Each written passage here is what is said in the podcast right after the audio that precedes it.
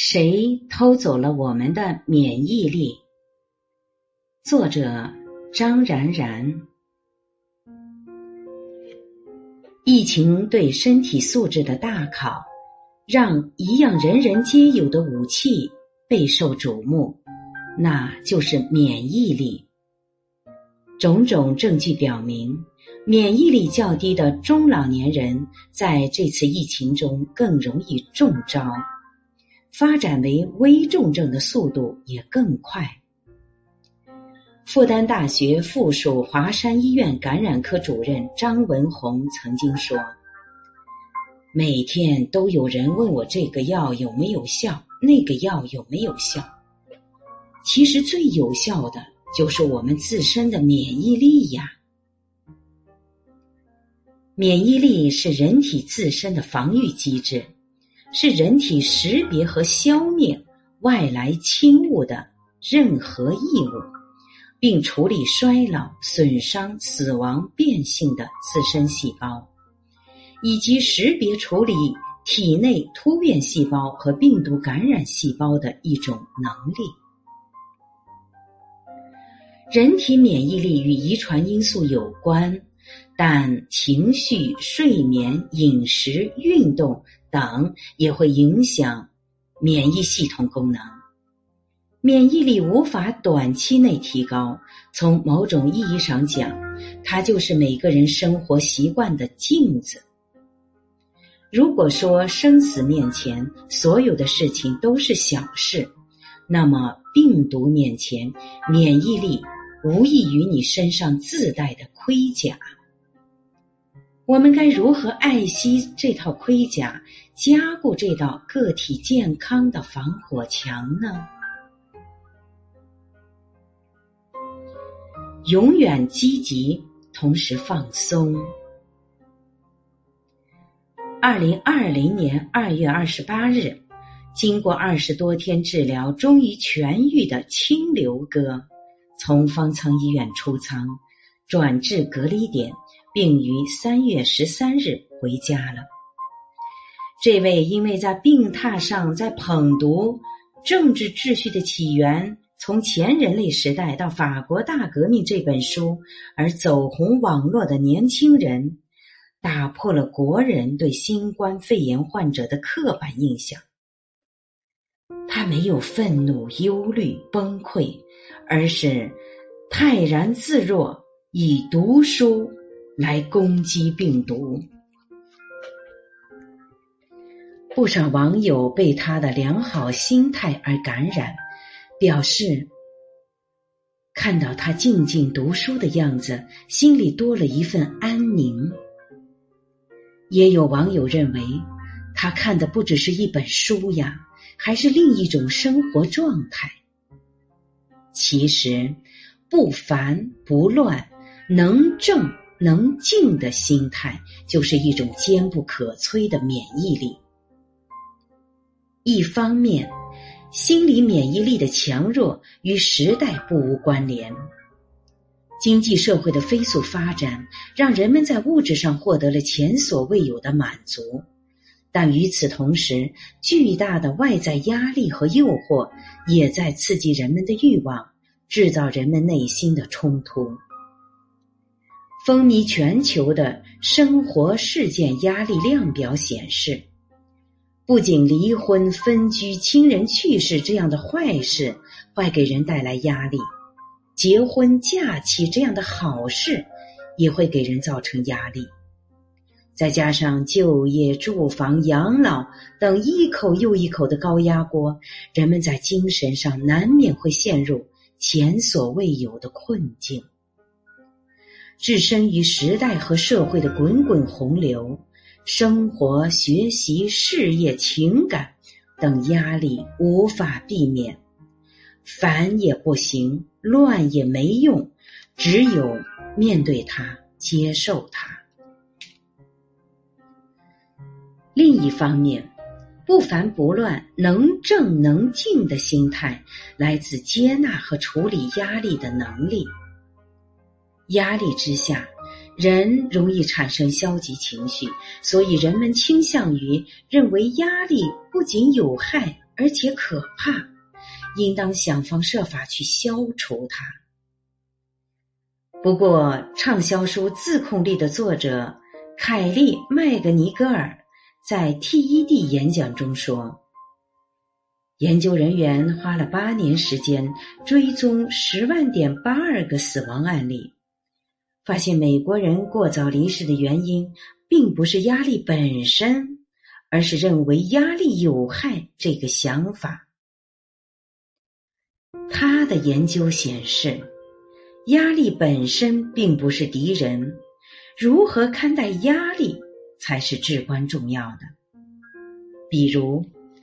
如果把压力视作身体在帮助人准备迎接挑战，身体就会信任这一个判断，相应的压力反应就会更健康。所以，我身为健康心理学家的目标也改变了，不再想要帮人们摆脱压力，而是让人们更善于处理压力。凯利·麦格尼格尔这样说。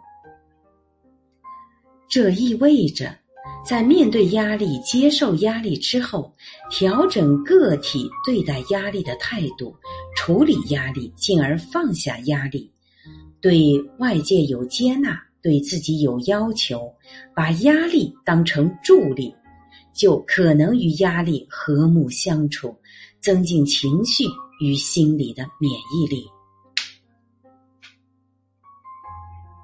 好好睡觉。让血液更干净。疫情紧急之时，有人深夜不眠，不断刷新网页，不肯遗漏任何动态。他们的睡眠防线似乎被新冠病毒攻破了。脆弱的睡眠并不单单发生在疫情时期。事实上，当我们体验着科技的进步、社会发展带来的便利和先进时，日出而作、日落而息的顺天应时的生活已跟我们渐行渐远。某种意义上讲，睡眠的缺失就是我们为现代生活付出的代价。马修·沃克在《意识、睡眠与大脑》这本书中这样写道。一百年前，美国只有不到百分之二的人每晚睡眠时间不足六小时，而现在几乎有百分之三十的美国成年人是这样的。中国人的睡眠也不容乐观。二零一九年国民健康洞察报告下边文章中，我们称报告在文中显示。公众对睡眠重要性的打分高达九点五分，他满分是十分，但对自己的睡眠满意度却只有六点七分。其中，年轻人的满意度低于老年人的。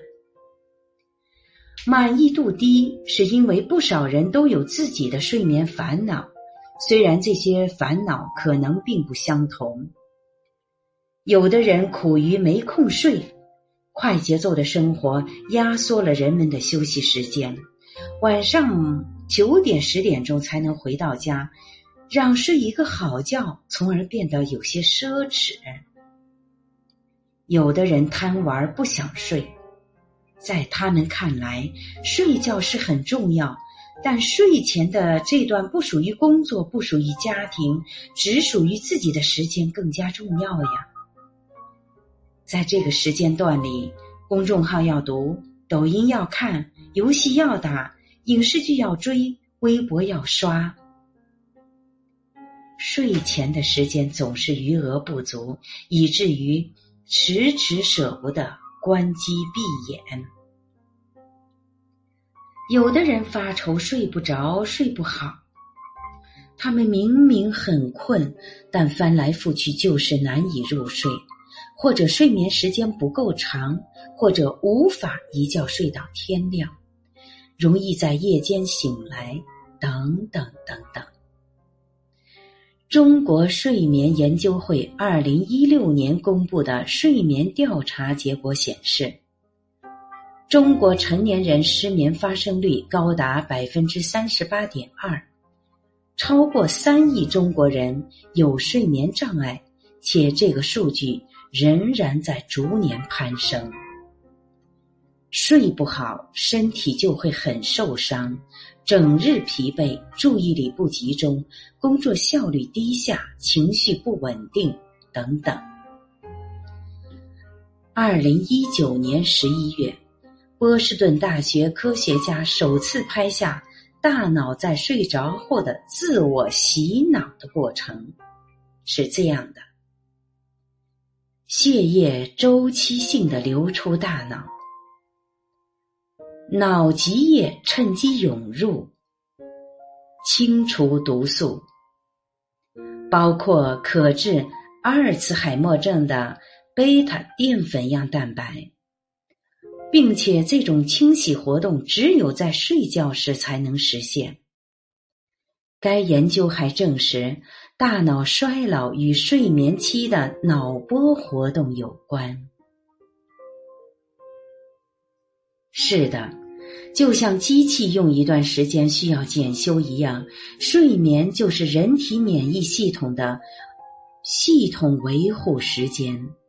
如果总是贪黑熬夜，大脑里的垃圾就会堆积。不要指望在周末睡一个懒觉就能偿还你一周欠下的睡眠债。《意识睡眠与大脑》这本书明确指出，睡眠不同于信用卡，被剥夺的睡眠无法补偿。吃出免疫力。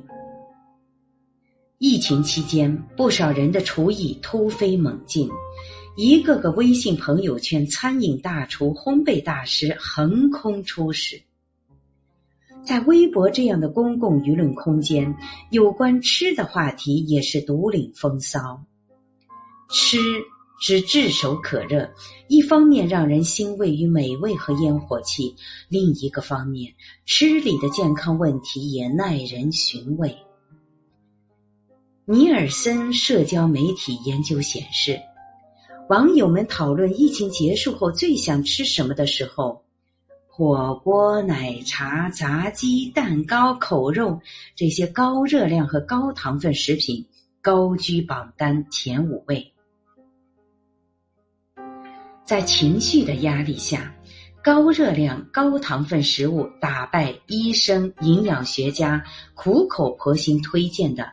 清淡饮食其实不难理解，因为研究显示，在应对压力的时候，人体会分泌更多的皮质醇。作为一种糖皮质的激素，皮质醇是人体的一种应激激素，或者叫压力激素。当人体处于压力、害怕、恐惧、焦虑等状态的时候，身体就需要皮质醇帮助释放氨基酸、葡萄糖和脂肪酸，给身体补充能量，维持正常的生理机能。不过，皮质醇让人爱恨交加。如果皮质醇水平长期偏高，它的负面效应就会显现，带来血糖升高、食欲增加、体重上升等问题。换言之，当人面对压力的时候，在皮质醇的作用下，炸鸡那酥脆的外壳就会格外的诱人。甜香绵软的蛋糕就变得让人难以抗拒，而少油、少糖、少盐、不辛辣的清淡饮食则不会让人那么愉悦。更沉重的是，高热量、高糖分食品并不只在疫情期间才攻陷我们的餐桌，外卖族、甜食党、宵夜派的规模在平常日子里就很乐观。以外卖为例吧，尽管高油、高盐、高糖炮制下的重口味是餐饮外卖人人皆知的秘密，但把饮食托付给外卖的人仍然可随处可见。二零一八年到二零一九年中国在线外卖行业的研究报告显示，二零一八年中国外卖的用户高达三点五八亿人，每天大约有五千七百万份外卖被顾客吃下肚子。此种饮食方式问题多多呀！二零一九年四月，《柳叶刀》发布全球饮食领域首个大规模重磅研究：一百九十五个国家和地区的饮食结构造成的死亡率和疾病负担。这项统计时间跨度近三十年的大型研究发现。全球近百分之二十的死亡案例是饮食问题导致的。中国因为饮食结构而导致的心血管疾病死亡率、癌症死亡率位居世界人口前二十大国中的第一名。不得不说，国人在吃这件事情上吃出了文化，吃出了创意，吃出了心情，吃出了机会。但距离吃的健康、吃的营养、吃出免疫力，仍然道阻且长。以饮食上最该讲究的“节制”二字为例，若要百病不生，常待饥饿三分等养生谚语虽广为流传，但暴饮暴食仍然大有人在。少吃的硬道理其实有一定的科学依据。二零二零年二月二十八日，中国科学院等研究团队在美国权威期刊《细胞》在线发表研究成果，称超过二分之一的衰老细胞和四分之一的衰老基因能被七分饱逆转。通俗点儿说。少吃能够减肥延寿。这篇以十八到二十七个月的大鼠，它相当于人类五十到七十岁，作为动物模型的论文显示，实验组，也就是七分饱这个组，这个组的大鼠对比对比组，也就是。吃吃喝喝随便这么一个组，这个组的大鼠体重降了三分之一，血糖水平没有变化，而且实验组，也就是七分饱的这个组，大鼠不管是中位寿命还是最长寿命，都要比对比组那个随便吃吃喝喝的大鼠寿命更长。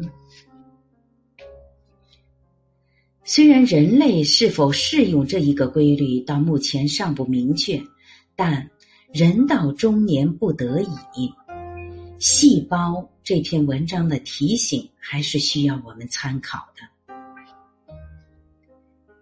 运动战胜惰性。疫情期间，很多人无法外出健走，也不能在健身房锻炼，只能宅在家中，郁闷着。床以外的地方都是远方。生命在于运动。大量事实医学数据表明，规律的体育活动能够预防和治疗高血压，预防结肠癌和冠心病，缓解心理压力。从这个角度讲，运动其实是缓解不适的良药，是抚慰疲惫生活的糖果。医学研究已经证实，中度的有氧运动就能增强免疫力。有运动习惯的人，其感冒的次数比不去参加运动的人要少得多。即使感冒了，身体不适的时间也会比较短。不过，在运动这一点上，公众的重视程度和现状落差最大。前篇文章中我们提到的报告中指出，人们普遍认可运动对于健康的重要性，评分达九点二分。半数以上的人甚至认为运动的重要性为满分十分，但人们对自身运动状态的满意度只有五点五分，仅有不到三分之一的人认为自己的运动现状是及格的。不运动的理由当然各式各样，没时间、伤膝盖、跑不动，都不失为自我安慰的好借口。不过很有可能，医生会在未来的某一天用“你挺严重的，不过还能治，是费用挺高”来恐吓你。当你觉得因工作而累得没精神、没力气，很可能这恰恰是在提示你需要建立规律运动的习惯，对抗自己的惰性，战胜自己的懒癌。如果说走到生命的最后是健康决定我们能否体面的离场，那么健康就是对我们坚持良好生活习惯、提升自身免疫力的犒赏。它既没有跨越式的捷径，也不是每餐沙拉、每天健身、每晚早睡、每日好心情的苦行。而是向着健康付出点点滴滴，但又持之以恒的行为改变。一个个身心健康的人，才能汇聚成一个健康的中国。愿健康成为我们民族画像的重要元素吧。我是主播零点，欢迎关注，谢谢您的收听。